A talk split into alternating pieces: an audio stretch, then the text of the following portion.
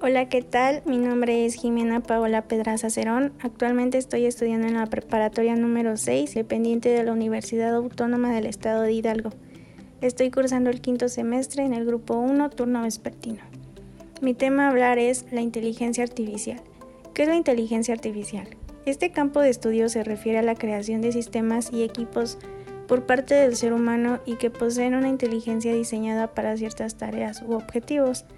Actualmente, la mayoría de dispositivos de inteligencia artificial están relacionados con tareas cotidianas como una búsqueda de información, llamar a alguien por teléfono o llegar a un sitio. Por ejemplo, Siri en iPhone o un GPS.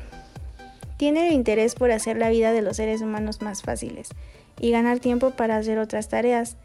Ha conllevado el auge de esta área de investigación. Aún quedan muchas labores cotidianas que se podrían hacer mucho más fáciles con inteligencia artificial.